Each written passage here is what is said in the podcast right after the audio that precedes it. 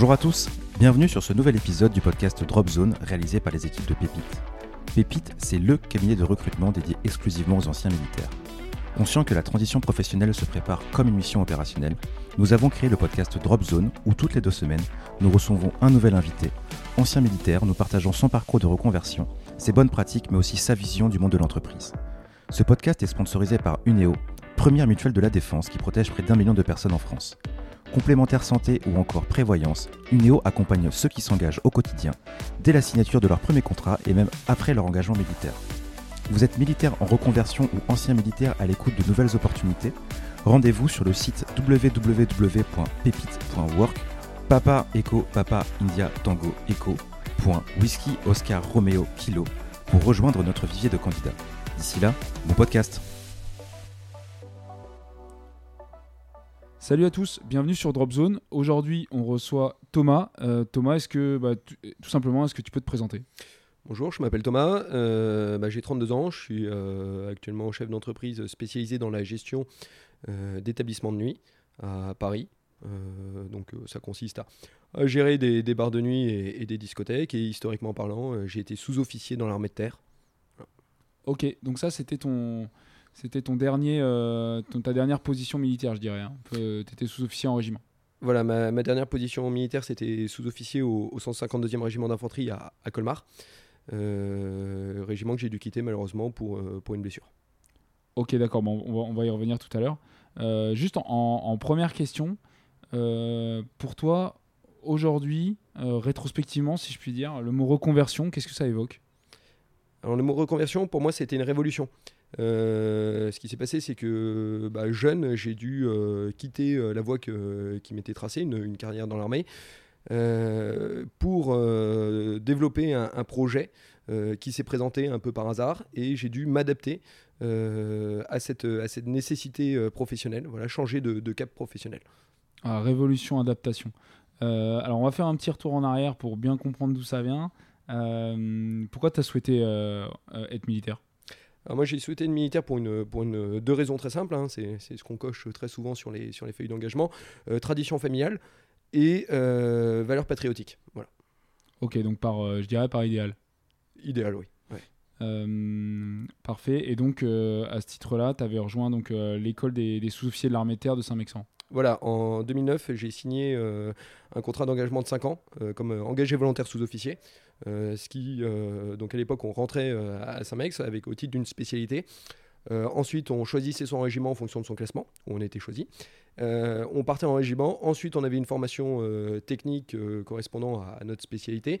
Et ensuite, on, on continuait euh, dans le régiment. Ok, ouais, très- clair. Euh, au cours de cette, euh, cette carrière militaire, donc euh, en régiment d'infanterie, est-ce qu'il y a un moment ou une mission, euh, un, poste en particulier dans lequel euh, bah, tu t'es senti particulièrement à l'aise et puis finalement tu as senti que tu étais particulièrement performant surtout Alors, euh, en soi, techniquement parlant, moi j'ai une, une carrière de sous-off qui était un peu banale pour l'époque, euh, parce qu'on n'avait pas un, engagement opérationnel très fort. Donc, j'ai fait beaucoup les classes. Donc, euh, bon, bah, c'est une habitude, j'ai- pu apprendre beaucoup de choses. Et moi, le moment où j'ai vraiment performé, ça a été mon premier stage commando quand j'étais à Saint-Mex, le SNEC, euh, où j'ai pu, euh, du- j'ai j'ai pu euh, dépasser mes limites. Ok, Centre national d'entraînement commando, donc dans les, dans les Pyrénées. Euh, là, tu étais en, fonction de- de- d'encadrement avec ton groupe ou, tu, ou c'était un stage j'étais, individuel? J'étais en formation euh, dans le cadre de la NSOA. Et en fait, ce qui s'est passé, c'est que euh, bah, on était en plein hiver, il faisait froid, euh, les conditions physiques étaient, étaient rudes. Moi-même, j'ai eu une petite blessure. Et euh, sur, sur toute ma section, on a été un pourcentage infime à, aller au bout du, au bout du stage. Ok, et alors donc, sur cette expérience en particulier, quelle, qualité, quelle qualité ça a révélé chez toi? Et euh, en quoi ça, a pu résonner après par la suite bah, dans le cadre militaire et puis euh, aussi dans, le cadre de ta vie de chef d'entreprise maintenant?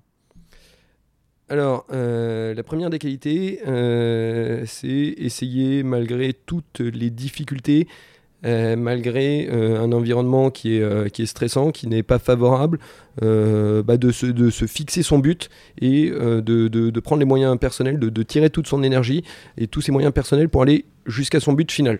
Euh, donc on se fixe un but, on se fixe un cap, atteignable. par exemple, le, le c'est pas surhumain, hein, il y a des difficultés, il faut l'atteindre. Et ensuite, bah, ça nous pousse à une certaine humilité.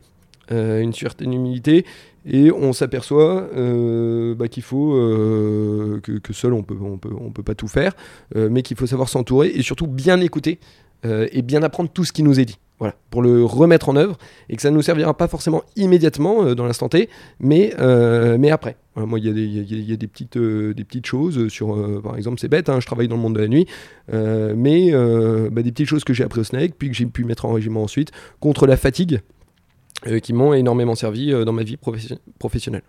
Ok, donc ça, c'est vraiment un, je dirais un enrichissement personnel.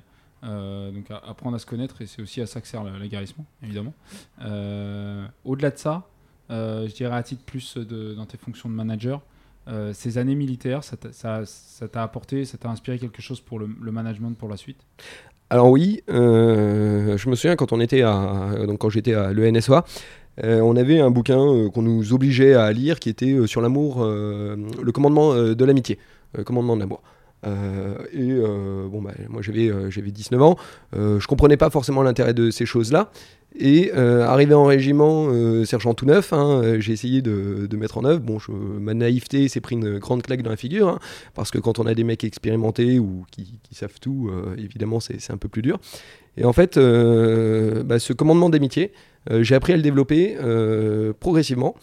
Et dans le privé, j'ai pu le mettre totalement en action.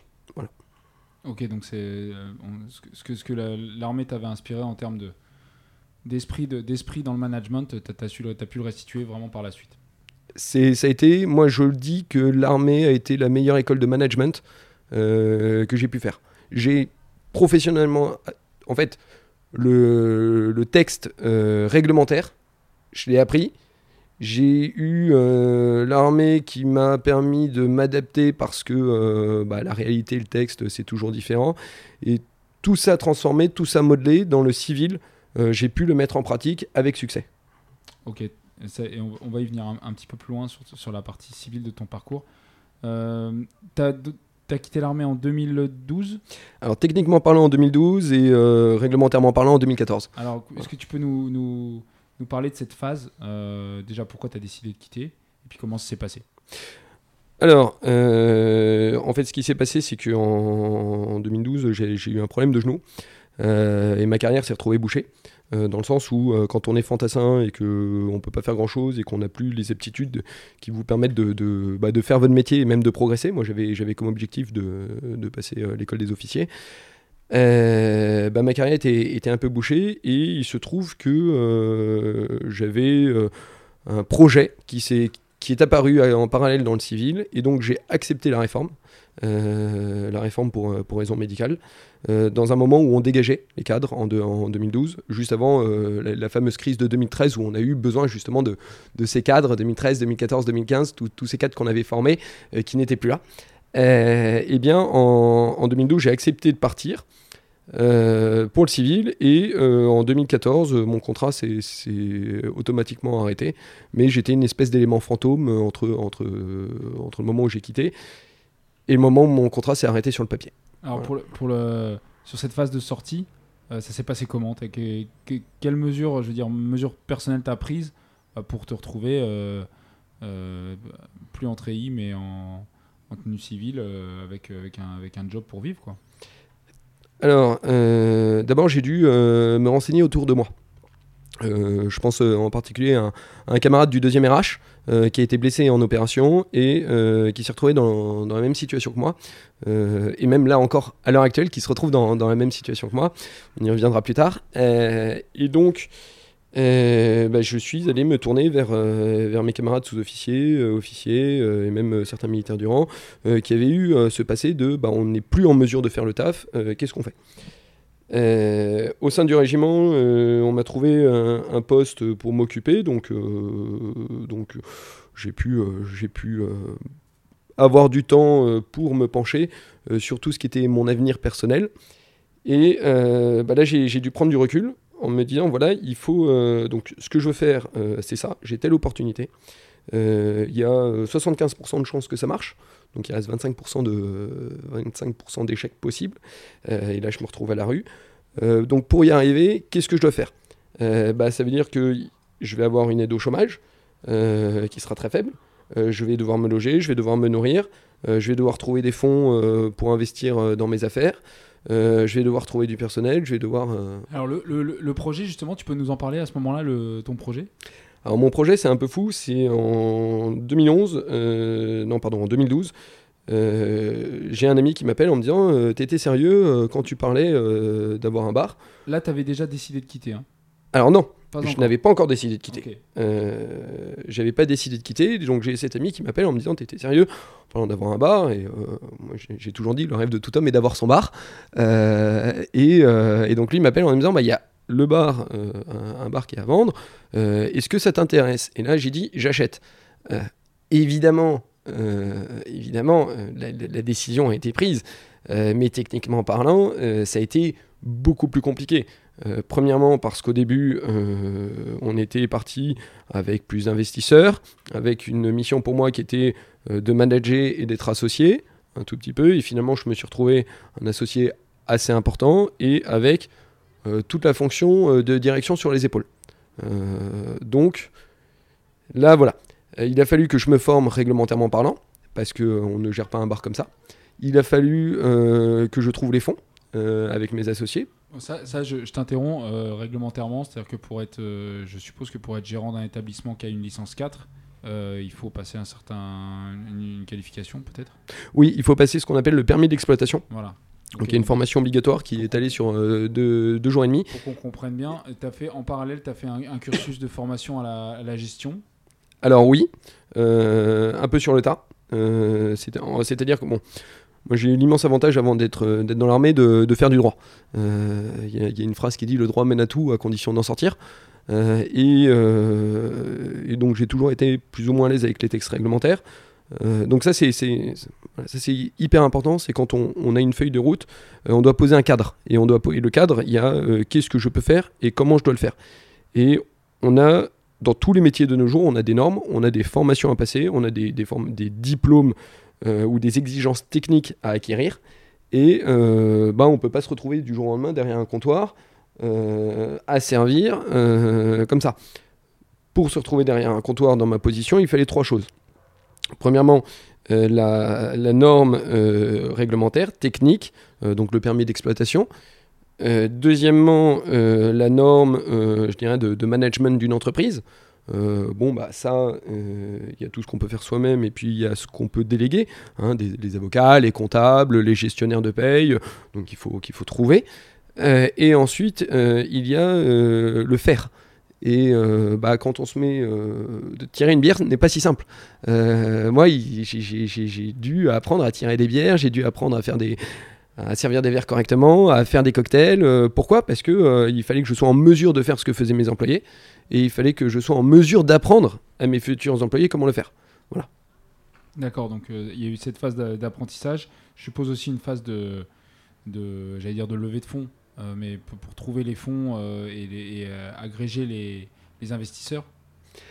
Alors, ce qui s'est passé, c'est dans un premier temps, il y a eu une, une phase de négociation.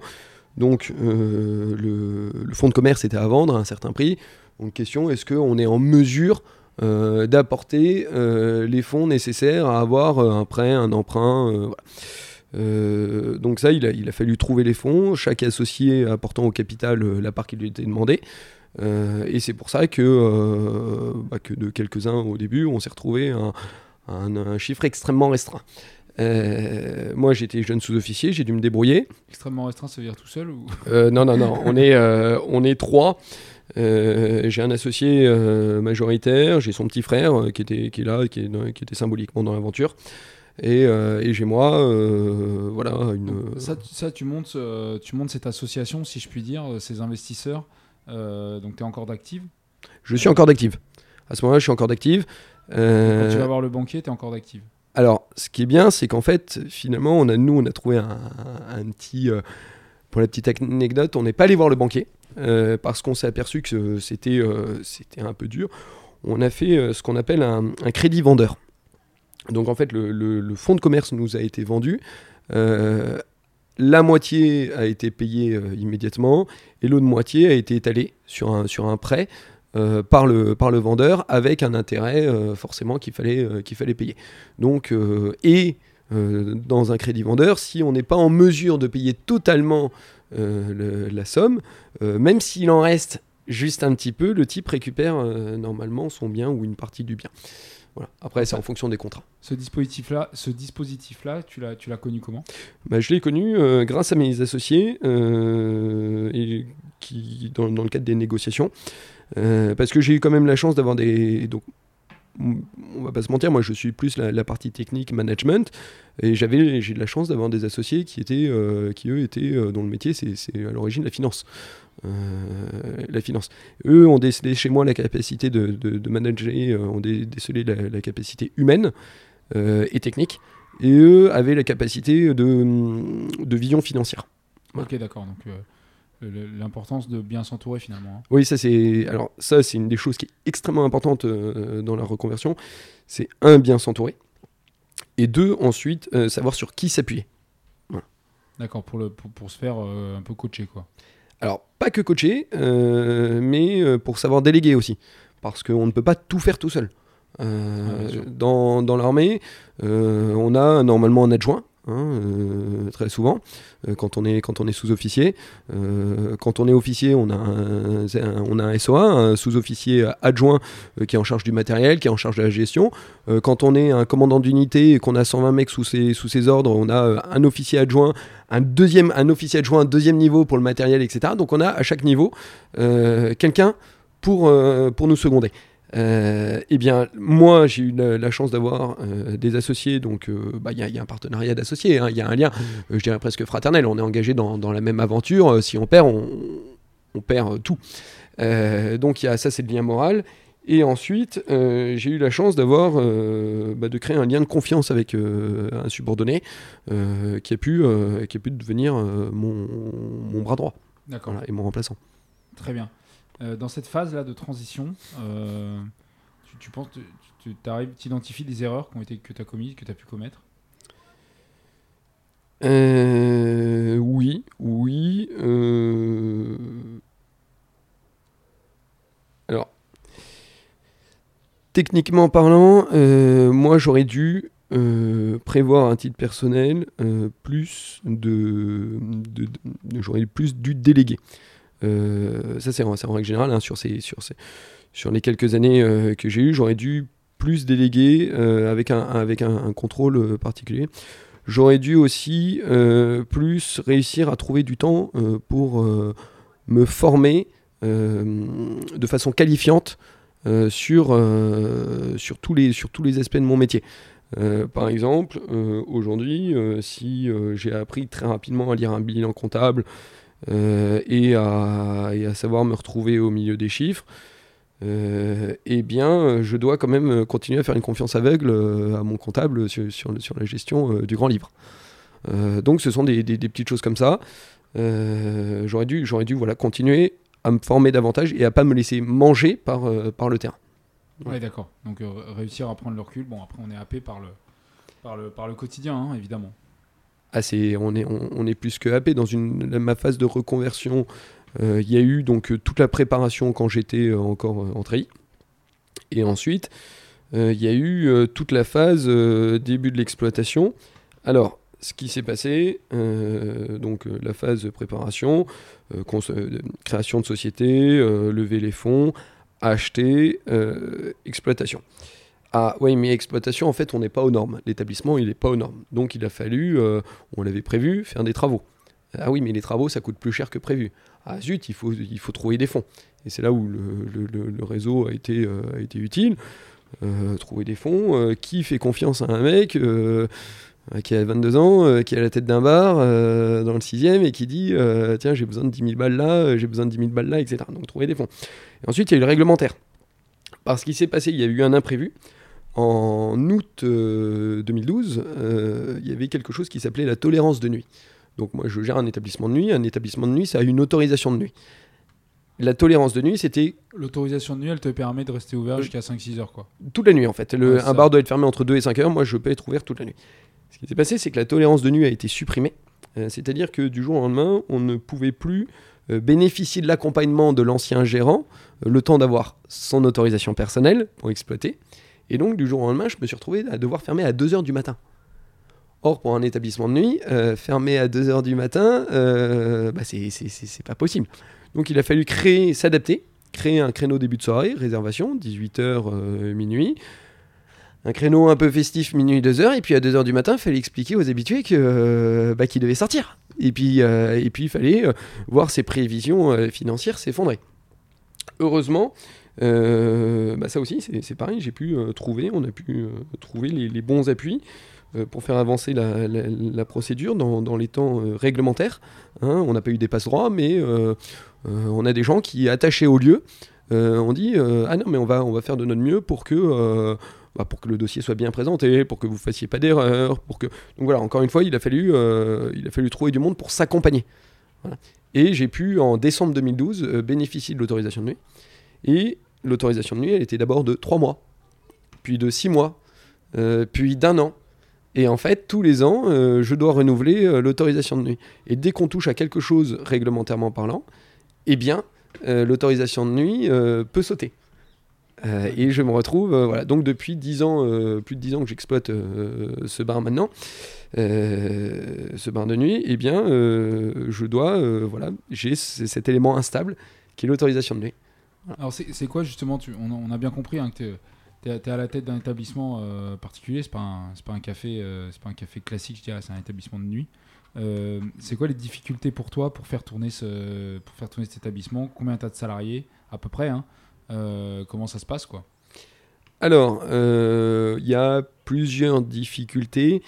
Euh, d'abord, la première des difficultés à l'heure actuelle, c'est que depuis les attentats de 2015, les grèves et les gilets jaunes, puis le coronavirus, et l'évolution sociologique du 6e arrondissement dans lequel je suis implanté, eh bien, on est confronté à une euh, disparition de la clientèle de masse. Donc voilà, euh, juste pour, pour, préciser pour les moins parisiens d'entre nous, euh, donc tu es dans un, dans un quartier. Je suis rue des Canettes. Historiquement festif. la rue de la Soif. Beaucoup d'établissements de nuit, c'est un peu la rue, une des rues de la Soif parisienne, il y en a plusieurs. Avec beaucoup d'établissements de nuit et le tien est essentiellement en sous-sol. C'est ça, c'est une cave. Voilà. c'est une cave de Saint-Germain-des-Prés dans laquelle on passe de la musique rétro années 80. Euh, donc, euh, est principalement française. Donc, il faut aimer. ça trie un peu la clientèle d'elle-même. Hein, c'est assez. Et euh, t'as moins de monde. Alors, je suis limité. Hein, je suis limité. Il y a les normes, les normes techniques qui nous ont limités au fur et à mesure des années. C'est-à-dire y a certains ont connu l'établissement où on pouvait s'entasser les uns sur les autres. Maintenant, bah, les, normes réglementaires plus le besoin d'espace des gens fait que on a bien divisé la capacité d'accueil de l'établissement. Et euh, donc, il y a euh, bah, le premier, c'est euh, recruter la clientèle. Hein. un bar sans client, c'est compliqué. ensuite, la deuxième difficulté, c'est le personnel. Parce que, historiquement parlant, bah, j'ai pu monter en capacité jusqu'à 12 personnes en comptant les, en comptant les, videurs qu'on employait via une, via une boîte de sous-traitance, la communication, etc., etc. Donc ça fait, ça fait quand même du monde, hein, parce qu'il faut gérer les réservations, les plateformes. Et maintenant, euh, bah là, avec la démission de personnel, euh, à l'instant T, je me retrouve à trois personnes. Euh, donc, on peut, on, diminue. mais c'est intéressant parce que c'est sur, sur ces métiers un peu passion, notamment la restauration. il ne faut, faut, jamais oublier qu'il bah, faut trouver les clients et puis il faut trouver le, personnel pour opérer ces établissements-là et que c'est des vrais, des vrais sujets aujourd'hui. Ah bah moi, techniquement parlant, à l'heure actuelle, j'ai un besoin de trois personnes. Avis, avis à tous. Voilà, j'ai un besoin de trois personnes à trois postes différents un poste de responsable, euh, où le type est en autonomie. Euh, bon, il est, cadré, mais il a, il a, une autonomie et avec euh, un gain, donc un salaire fixe et puis un gain, un pourcentage. j'ai besoin d'un barman ou d'une barmaid et j'ai besoin d'un commis de salle. ça, vous, vous mettez en, voilà. en, commentaire et on, on, enverra à Thomas vos, candidatures. Et sachant que bah, chez nous, nous, on a un principe aussi dans, le, dans le recrutement, c'est on est, on est un peu dur, euh, mais on considère qu'il vaut mieux arriver tout neuf, euh, tout blanc, et apprendre euh, notre manière de faire euh, plutôt que d'arriver et de savoir comment, comment on fait certaines choses et de garder sa propre manière et de vouloir tout révolutionner. Euh, S'adapter hein, dans l'entreprise, dans c'est extrêmement, extrêmement difficile. moi, je me souviens justement d'un militaire hein, qui était devenu barman. je le salue parce que maintenant, il a, il a réussi à monter son propre bar dans le 15e arrondissement, lui aussi euh, eh bien, euh, quand il est arrivé, il voulait, euh, bah, il voulait tout révolutionner, il voulait tout faire à sa façon. Et bah, bah on n'a pas pu continuer, euh, voilà, parce que il avait, il avait sa vision des choses. Nous, l'entreprise, on a notre vision.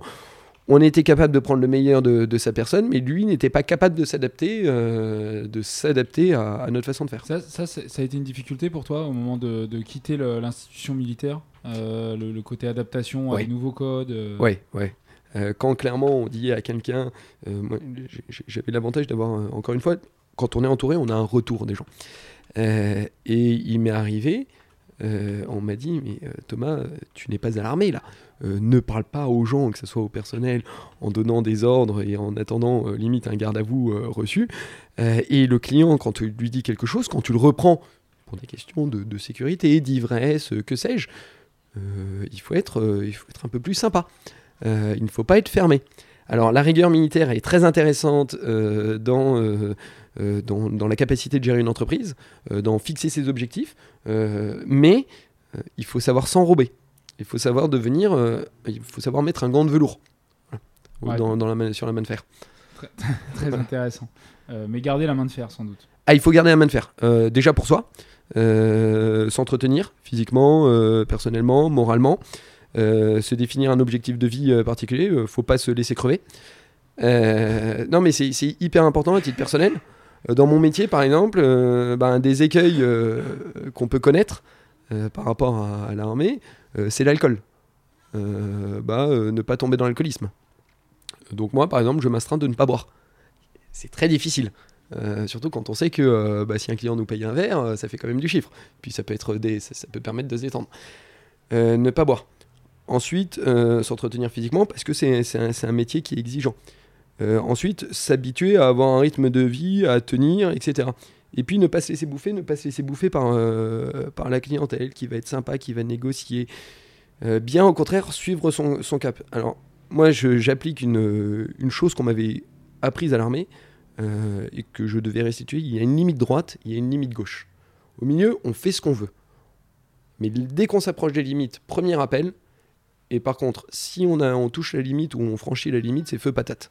Et ça, ça s'applique à soi-même, au personnel et à la clientèle. Voilà. Ah, ok, très clair. Et je pense que c'est important, effectivement, de.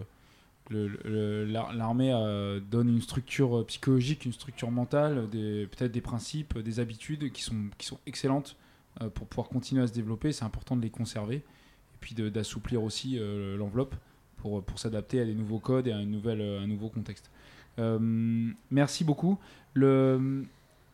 Pour, pour, euh, sur, cette phase de transition et puis ta nouvelle vie, enfin ta nouvelle vie qui a quelques années maintenant déjà quand même. Oui, ouais, tout à fait. Pas loin de 10, euh, même plus. Bah, surtout, surtout, moi j'ai eu, j'ai eu un immense avantage, j'ai eu, une, une deuxième reconversion en fait euh, constant, puisque quand il y a eu le coronavirus, tous les établissements étaient fermés. Euh, et euh, bah, j'avais le choix où je restais chez moi à procrastiner euh, et à prendre mon chômage partiel, ou je faisais autre chose. Et bah, pendant un an, j'ai été recruté dans un lycée privé.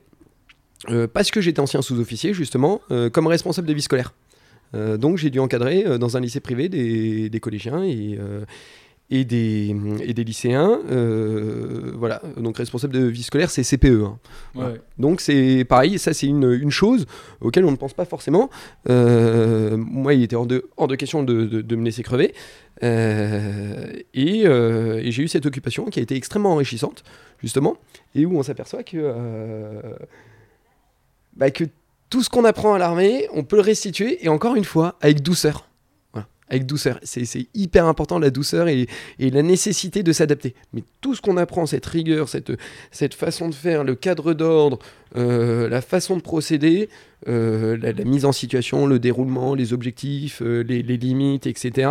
eh bien tout ça, on peut, le restituer, c'est un plus pour, le, pour le civil. Après, en douceur. Et la douceur, moi, c'est pas toujours mon fort. et je dois encore apprendre. En douceur, on, retient ça. Deux, trois dernières questions, Thomas.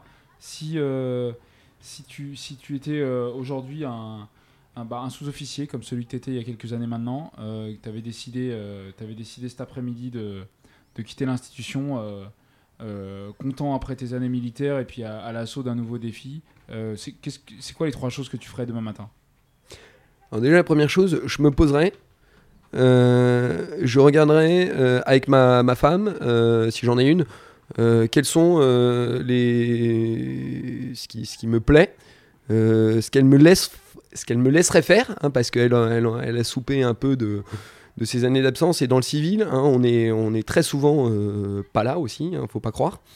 tous les gens qui travaillent le week-end, la nuit, etc. Ben, le, rythme est dur. Euh, donc ce dont j'ai envie, ce qui lui plaît et euh, bah, ce qui nous ferait vivre. Hein. Donc ça c'est la, première chose. Je me pose et euh, je détermine une liste, une liste de, choses faisables. Dans un deuxième temps, j'en choisis, j'en sélectionne une, une ou deux et je regarde le cadre réglementaire. C'est ce que je disais tout à l'heure. comment est-ce que j'y vais? Qu'est-ce qu'il faut que je fasse? Et qu'est-ce que ça nécessite? Euh, donc, euh, bah, Internet, euh, Internet est mon ami. Donc, je, prends ce qu'il faut, ce faut savoir faire. Donc, en fait, je fais mon CV pour moi. Hein. déjà, ce que je sais faire, ce que je suis en mesure de faire, ce que je dois apprendre à faire. Et, en... et je, me prépare. Et en troisième phase, eh bien, je prends un, maximum de contacts institutionnels, parce que l'institution, c'est très important, il y a des aides qui existent, faut parfois se battre contre le temps bureaucratique, contre son propre temps, ses propres conditions. Mais il y, a des aides, hein. il, y a la, signature pour la reconversion, euh, il y a les aides au départ. Euh, là, je, prends un exemple euh, d'un homme qui vient brillamment de réussir l'école de guerre.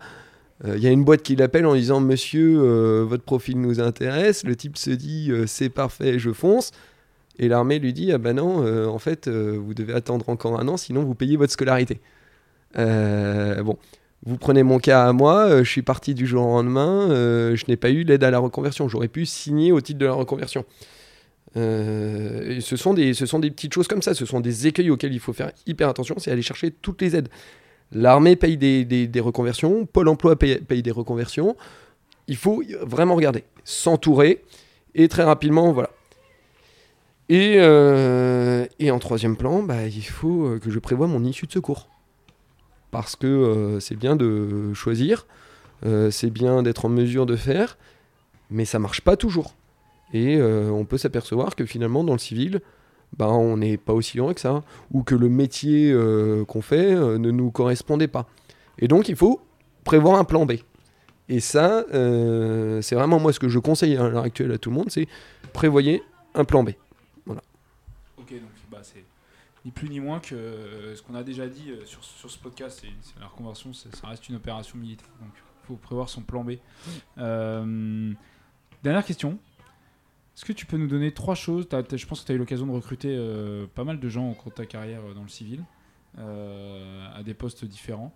Est-ce que tu peux nous dire trois choses que tu regardes? J'allais dire que tu juges, mais c'est pas le bon terme. Mais trois choses que tu regardes en particulier quand tu reçois quelqu'un en entretien alors déjà, euh, c'est très bête, mais euh, bon, si en ce moment on a des difficultés à recruter, historiquement parlant, il m'est arrivé pour un poste de recevoir jusqu'à 3000 CV. Donc déjà, euh, tout ce qui était pas CV impeccable, poubelle. Alors je sais, c'est la mode, les CV anonymes, pas de photos, etc. Mais moi je veux un CV qui soit clair, net, précis, avec l'identité de la personne, donc son nom, son prénom, son âge, sa photo parce que euh, voilà, il faut que je sache euh, si c'est une photo euh, dégueulasse ou si c'est quelqu'un qui est propre sur lui. La présentation, ça va être hyper important. D'autant plus vrai dans les métiers en d'autant plus vrai dans les métiers en contact avec, avec la clientèle.